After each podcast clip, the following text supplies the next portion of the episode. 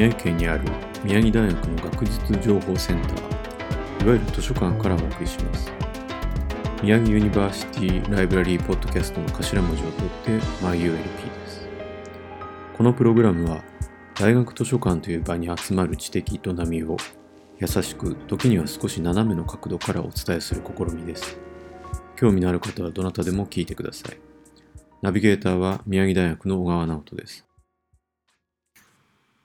2022年3月に公開した2回のベータ版を経て、MyULP、今回がいよいよ正式な第1回目です。まずは肩の力を抜いて始めましょうということで、ここ数年、宮城大学図書館の春の恒例企画だったシラバスに載っていない参考図書と題してお送りします。シラバスに載っていない参考図書という企画は、新しい学びが始まる春に講義では教わらないであろう。しかし、好奇心と創造性を刺激する本を選んで紹介するもので、簡単に言えばブックガイドですね。シラバス、まあ、講義の内容や教科書が指定されているあれです。まあ、シラバスという言葉は大半の人が大学に入ってから知る言葉だと思いますが、それに載っていない本、つまりは大学の授業には直接関係しないであろうけれども、興味深い本、古典から最新作、小説やエッセイ、絵本や漫画までを大学の教員や学生が紹介するという企画でした。2019年、2020年と行ってきて、昨年は中断していたのですが、今年度はこのポッドキャストで復活させようというわけです。では、今回の選者は誰かというと、宮城大学学術情報センターの2つの図書館、大和キャンパスと太白キャンパス図書館の司書にお願いしました。選んでもらった本は全て大学図書館にありますので、興味を持ったものは手に取ってみてください。もちろん、大学外の方は身近な図書館や書店で探してみてください。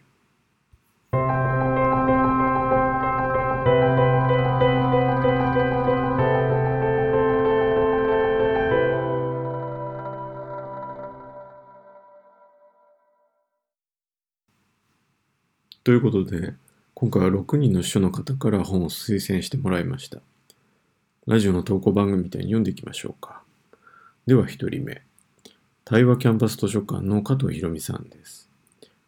タイトルは、この世にたやすい仕事はない。著者は津村紀子。お仕事小説。タイトルの印象から仕事に迷った時や悩んだ時に読むべき本なのかと思うと裏切られます。自己啓発本ではありません。主人公は30代女性。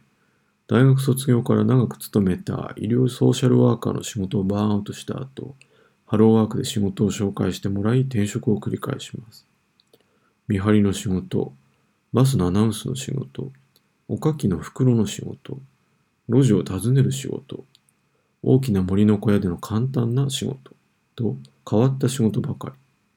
こんな仕事があるの？と驚き、また仕事を変えるの？と思わずにはいられません。しかし読み進めていくと、主人公がどの仕事を通しても自分を見つめ直し、これからの道を見つけていこうとする姿や、地味な仕事にも真剣に取り組む姿に共感します。仕事を変えるたびに、主人公の疲れ切った心は回復していたことを読んだ後に感じました。そして、主人公の最後の選択にも負が落ちました。最初はよくわからない仕事やスローな展開に読むのをやめようかとさえ思いましたが、どこの職場でもある人間模様や登場人物に感情移入しながら読み終えていったという感じです。そして、ハローワークの相談員さん。まあ、こちらもお仕事なのでしょうが、親身であるが淡々と冷静に仕事を紹介するあたりも、この本の面白さかなと思います。退職の理由を一心上の都合で納得せずに説明を求めるあたりが妙にリアルだけど、適正に合っているのではと紹介する仕事がまたありえないようなもの。このファンタジー要素と現実味の世界観も面白かったです。小説に出てくるような仕事があるかどうかは別として、世の中のいろんな仕事があって、いろんな人が働いている。回り道をするのもありだし、一旦離れるのもあり。また離れて気づく良さもあり、戻るもあり。選択肢はたくさんあります。感動まではしなかったけれど、少しプラスの考え方ができるお話でした。学生の皆さんも気軽に仕事について考えてみてはいかがでしょうか。なるほど。感動まではしなかったんですね。まあ、仕事。仕事というと、まあ、今時学生にとっては、1年生が気になるところですよね。そもそも私たちは世の中が様々な仕事によって成り立っているという単純な事実を案外大人になってからわからないでいるかもしれません。たまたま自分が知っている仕事なんてごく一部ですしね。さらに言うなら、自分が経験できる仕事なんてもっと一部です。それだけにこうした小説からいろいろな仕事を垣間見てみるのも面白いと思います。では二人目。えー、対話キャンパス図書館の根岸美穂さんのおすすめです。タイトルは、鉄はこう乗る、てっちゃん気分の鉄道旅。著者は野田隆。私の夫は乗り物が大好きです。お付き合いの期間は乗り物好きの気配を全く漂わせていませんでした。しかしイタリア旅行では飛行機鉄道地下鉄トラムタクシーを駆使。ニューヨーク旅行では飛行機タクシー地下鉄バスを活用。美術館や博物館や教会や遺跡へ行き、毎日3万歩を超えました。お得な乗り放題パスはマストアイテム。滞在ホテルから目的地までのすべてのルートを想定して路線を確認です。初めて訪れたポンペイでは、私鉄がストライキを運休、あ、ストライキで運休していることを知ると、すぐに国鉄駅へ向かうことができました。国内では道の駅制覇と北海道と東北エリアで実行し、2人で運転して毎年1万キロを超えて愛車を走らせています。その工程には、観光のために利用している列車や鉄道博物館や廃線路を訪れるレクリエーションが忍び込んでいます。北海では北海道では廃線路のトレッキングを2人で行い、熊出没注意の看板を横目にして、私は熊に怯えながら熊よけ鈴を振り回し歩いたこともありました。私、ねえ、すんごく鉄道博物館や廃線路行くよね。乗り物の中でも鉄道のことをすごく詳しいよね。もしかして鉄オタ？おっと、いや、少し好きなだけ。夫が中学生の時は、父の転勤に伴って千葉から旭川へ引っ越しする際に、小学生の弟、過去非鉄オーターです。を騙して、旭川まで夜行列車を利用した二人旅を行いました。夫の初めての海外旅行は親友、それは乗り物オタです。と、アメリカ横断鉄道二人旅だったそうです。いつかは海外で鉄道旅をしたいと言います。ね鉄オタだと思いますよね。しかし、本人は少しだけと否定します。そこで、この本を読めば、夫から時々ポロッとこぼれる豊富な鉄道の歴史や専門用語や行く先々で必ず車体を記録する行動が少しわかるかも、と希望を持って読み進めました。結論は伏せますが、ヘビメタライブでヘドバンできるぐらいにうなずきました。今回は夫の生態を知るために借りた本のはずですが、私の中の鉄分を発見するための読書となりました。結婚前までの移動手段はもっぱらオートバイだったオートバイや車だった私にも、ほんの少し鉄分が含まれていることは夫には内緒です。つまり、皆さんにも鉄分が潜んでいることは間違いないです。この本では、鉄オタ辞任の皆様は自分の鉄分を再認識できます。そして、単なる移動手段として鉄を利用している皆様は、鉄オタへの理解が生まれ、自分に潜む鉄分がほんのちょっと目覚めるかもしれません。おまあ、いきなりご家族のお話。それもあの、鉄オタ、まあ、鉄道マニアですね。えー、鉄オタのパートナーのお話ですね。ところで宮城大学には鉄道研究会とかあるんでしょうか？まあ、それにしてもこの本が図書館に入っているっていうのも不思議ですね。これ誰が入れたんでしょうね？では、えー、対話キャンパス図書館3人目の方。吉田恵里さんのおすすめです。タイトルは、ディック・ブルーナさんの絵本の作り方。ディック・ブルーナの代表作、ミッフィーの絵本。ほとんどの人が小さい頃に手に取って読んだ記憶があるのではないでしょうか。私もその一人。ミッフィーの絵本の創作過程、ブルーナのインタビュー、生まれた町が掲載されたこの本。私がこの本を読んで感じたことは大きく分けて2つです。まず1つはシンプルな線で構成されるミッフィーの絵は非常に強いこだわりがあることです。ミッフィーは線がシンプルなため真似しやすい印象を受けると思います。ですが、書いてみるとシンプルがゆえに何かが違うとなることも多いんです。ブルーナ自身もキャラクターを描く際にワンシーンごとに100枚以上のスケッチを重ね、その中から1枚、これだというものを選びトレースするそうです。小さい頃から身近にあったミッフィーの絵本、そのシンプルな絵の中にはこだわり抜かれた背景があったのです。二つ目は、ブルーナの絵本はメッセージ性が強いということです。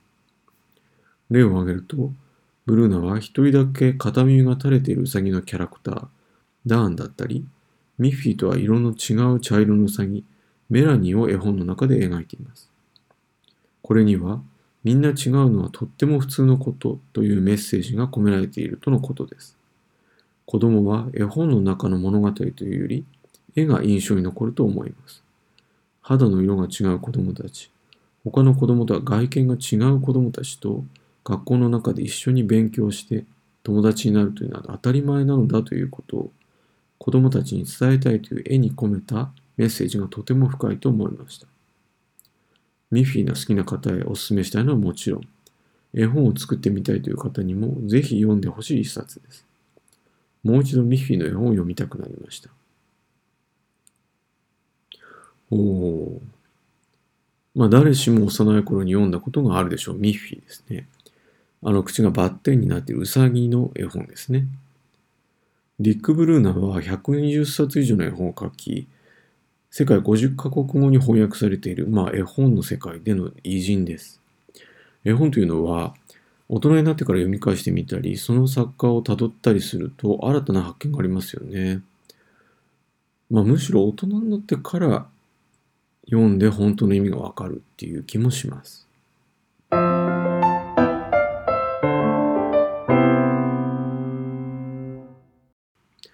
では、太白キャンパス図書館に移りましょうか。太白キャンパス図書館の上田敏美さんのおすすめです。タイトルは、嫌いになれない外注図鑑。著者は有吉律。世の中には驚くべきプロフェッショナルがいます。著者は防虫剤や蚊取り線香で有名なアース製薬研究所の飼育室勤務。え、そこで飼育ってもしや？の想像通り、我々が害虫と称するゴキブリ、ハエ、ダニなどを飼育管理する専門家です。きっと虫好きな研究者の話かと読み進めると、入社当時は虫が嫌いだった若い女性のお話。著者曰く、害虫を正しく嫌う、正しく怖がるために書かれた本。内容は虫の種類を項目分けして特性を紹介しているものです。そこで紹介される害虫は21種類。ゴキブリからスタートします。現在、ゴキブリだけで23種類約100万匹を飼育中の著者。長年の経験で匂いでゴキブリの種類を嗅ぎ分けると言います。恐るべき能力です。他にも強い悪臭を放つカメムシ、穀物や乾物を好み何でも食べるシバンムシ、衣類を好むイガなど面白いエピソードが目白押しです。仕事の内容も興味深い。研究者の実験条件に合わせて虫を準備するのですが、同じ体重、成長段階、病気を持っていないなど困難そうな条件ばかり。それに応えるための日々の努力が綴られています。入社当時は地道にハエの幼虫の体重測定の日々。効率よく育てるために餌を研究し、経験を積んでいきます。参考になる資料がほとんどない分野です。退治しても退治してもいなくならない害虫を育てるのは、こんなにも大変なのかと驚かされています。特に実験結果に重大な影響を及ぼす病気を持たない個体の飼育は重要で、完全飼育された優秀正しい系統を累計飼育しています。病気を持たない安全な虫というお墨付きがあるので、テレビ出演依頼もあるらしいです。情報番組で蚊に刺される実験など見かけますが、あれは血統書付きの蚊ということになるそうですね。読み進めると、幼虫の餌に必須のものは人間にも効くというお得情報まであります。図鑑なのに生々しい実物写真が一切ありません。親しみやすいイラストで描かれた虫たちが可愛らしいものです。害虫の話なのに楽しく読めるのはそこもポイントの一つ。女子にもおすすめです。うーん。もう話だけでダメっていう、もうこういう本があるなら図書館には行けないっていう人もいそうですよね。まあ、ただ、どんな分野にも研究してる人はいるわけですよ。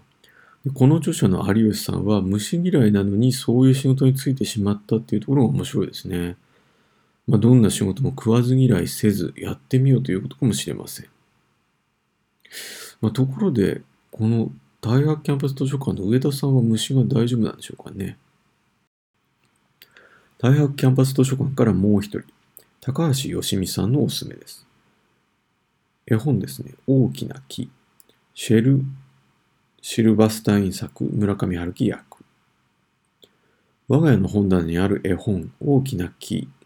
この本は、我が子のお気に入りであるとともに、私にとっても思い出深い本です。表紙から目につく鮮やかな緑の木。実になったリンゴに手を伸ばす少年に、リンゴが食べたかったのか、幼児期は特に興味を示していました。絵本としては、少し長い文章なので内容を理解するというよりは、ページをめくるたびにシンプルに描かれている絵と、木がどんどん変わり果てていく様子を楽しんでいたように思えます。高学年になったある日、本棚から何気なくふと手にして読んでみようと選んだ絵本。読み終えた後、涙目で物語に入り込んでいた姿にびっくりしました。我が子にとって、この絵本は今までにない悲しいような何とも言えない切ないという感情を初めて得た大切な一冊になったのです。この絵本はリンゴの木と少年以外登場する人物はいません。リンゴの木と少年はとても仲良しでお互い大好きでした。いつも一緒にいれると信じていました。ところが、少年が大人になるにつれて木から遠ざかり、外の世界でも楽しみを満喫できるようになります。木はとても少年に会いたいと思っていました。時が過ぎていく中で少年は何かを必要とする時だけ木に会いに来るようになります。それでも木は嬉しかった。大好きな少年のためなら、どんなことをしてでもあげようとする。お金を得るためにリンゴを、家を作るために枝を、船を作るために幹を、自分を犠牲にしてまでも木は少年の願いを叶えるために全てを与えます。そして少年の最後の願いに木は、心にしみる反面、木と少年の心の心情に疑問を抱くのは私だけでしょうか？対話キャンパス図書館には The Living Tree という英語版で所蔵されています。直訳では、与える木です。与える、与えられる、人との関わりの中で誰もが経験するであろうこと、絵本を通して存在価値の意味を十分に考えていけたら、学生の皆さんのこれからの人生がもっと素敵になるのではないかと思います。ああ、これも有名な本ですね。しかも、村上春樹が翻訳してるとは知りませんでした。まあ、これはいわゆる無償の愛の話だと思うのですが、なかなかに深い問題です。無償の愛というと、え、僕はちなみにオスカー・ワイルドの幸福な王子の方を思い出すところですが、大人になるとそれが正しいことなのか、良いことなのか考えるようになりますよね。単純な善悪を超えたところにある答えを探すというのは、まあ、それこそ大学がうってつけという気がします。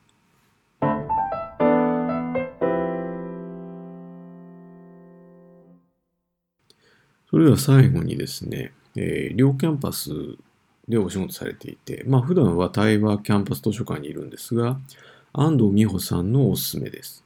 タイトルは、 Harry Potter and the Chamber of Secrets。まあ、ハリー・ポッターと秘密の部屋ですね。はい。放題では、ハリー・ポッターと秘密の部屋と言われるこの本。私はこの本そのものをお勧めしようと思って選んだわけではありません。この本にまつわる私の体験をお勧めしたいのです。年がバレてしまうので、いつだったかは定かにしませんが、暇だった時期であることは間違いありません。この時、すでにハリー・ポッターシリーズの一作目、ハリー・ポッターと賢者の石の映画が公開されていて、世界中で大人気となっていました。そして2作目である映画が公開されようとしていましたが、私自身は全く興味がなく、映画を見ようとも考えていなかったものの、この本を英和辞典を一切引かずに読んでみることにしました。日本人であれば母国語である日本語の本を読んでいて知らない言葉があったからといっていちいち辞書を引かなくても読み進めることができるし多少知らない言葉を飛ばしたからといって本の中身が理解できないということもありません。そのうち分からなかった言葉の意味すらも大体理解できるようになったという経験が誰しもあるでしょう。それは母国語でなくても同じだという話を聞いたのです。日本語ならまだしも、英語でそんなことができるのかどうか、疑心暗鬼のまま読み進めることにしました。とにかく辞書は引かない。これには相当忍耐が必要でした。この単語何と思うと辞書が引きたくなります。でも掟を破って辞書を一回でも引いてしまうと、わからない単語でつまずくたびに辞書を引いてしまう。これでは物語を楽しむところではありません。わからない単語が出てきても飛ばしてひたすら読み進める。我慢です。これを粛々とやっているうちに、あれ？あ？不思議なことに、さっき読み飛ばした単語の意味がわかるという奇跡が起こり始めました。で、結局最後まで辞書を引かずに読破し、ほとんどの意味を理解することができました。そして、答え合わせをするために映画を見て、自分が読んで理解した内容とほとんど一致していたことに感動。言葉を覚えるって、一個一個の単語を覚えて文法を理解してということではなくて、わからなくてもいいからその言葉にどんどん触れていく。本当はそういうことなのかもしれません。この楽しい体験を時間がある学生のうちにぜひやってみてほしいのです。ああ、ちょっと変わり種の推薦ですね。どうだろう。僕が外国語の本を一冊読み通した経験は、確かに大学生の時ですね。その時はでも辞書を引き引き読んだような気がします。まあ、この方法も試してみたいですね。えー、ところで、ハリー・ポッターシリーズ2作目となる、このハリー・ポッターとあ秘密の部屋が映画化されたのは、2002年だったと思います。さて、その頃安藤さん何をしていて暇だったんでしょうね。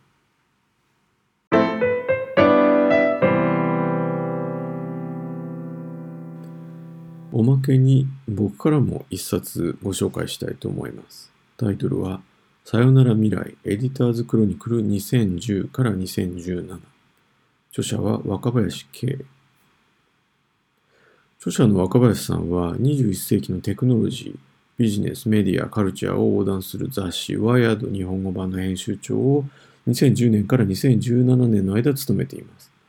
そのワイヤードの毎回冒頭に書かれていたものを中心に80本のエッセイをまとめた本書は2つの意味で興味深いんです。一つは、まあ、ワイヤードはいわゆるテック系、まあ、情報系の雑誌と思われがちで、ちょっと文系にはハードルが高いような気もするんですが、実は新しい技術や社会の出来事を見つめる視点としては、人文学の視点が非常に有効であるということです。若林さんはかの有名な文化誌、太陽の編集部にもいた方なんですよね。もう一つには、これはまあちょっと後出しの感想でもあるんですが、やっぱりそんな人でも今読むとちょっと古い感じがするところなんです。雑誌というのはリアルタイムのメディアでもあるので、その時々の流行に敏感に反応していくものですから、その時々のキレみたいなものはもちろんすごいんですけど、やっぱり未来予測っていうのは外れることもあるんですよね。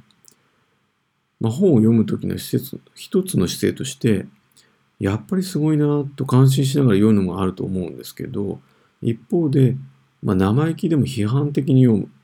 なんかここに書いてあるの本当かなと思いながら読むのも大事だと思うんです。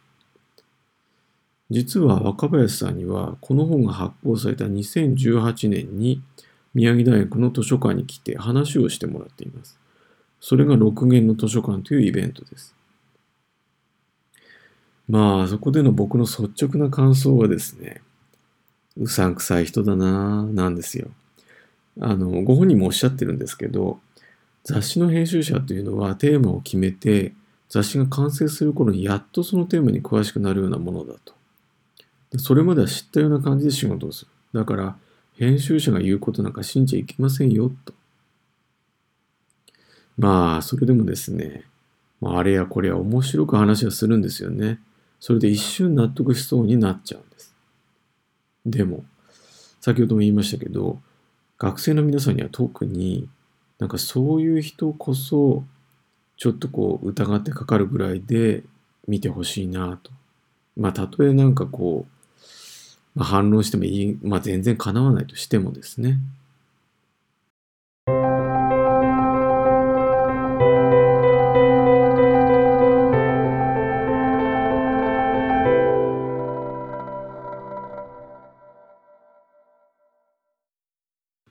というわけで MyULP 第1回をお送りしました。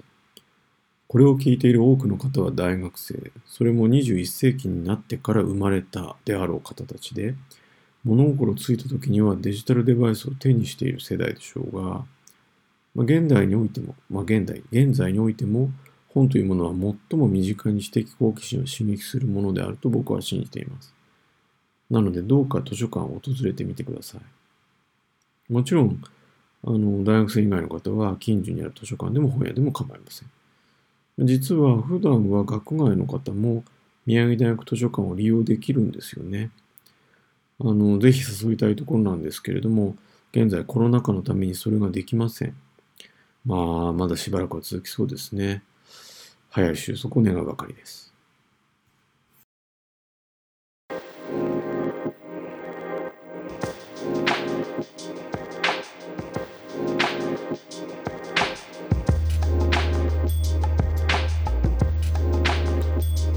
YULP は毎月更新する予定でいます。質問やリクエストがあれば、宮城大学学術情報センターのメール、tosho.myu.ac.jp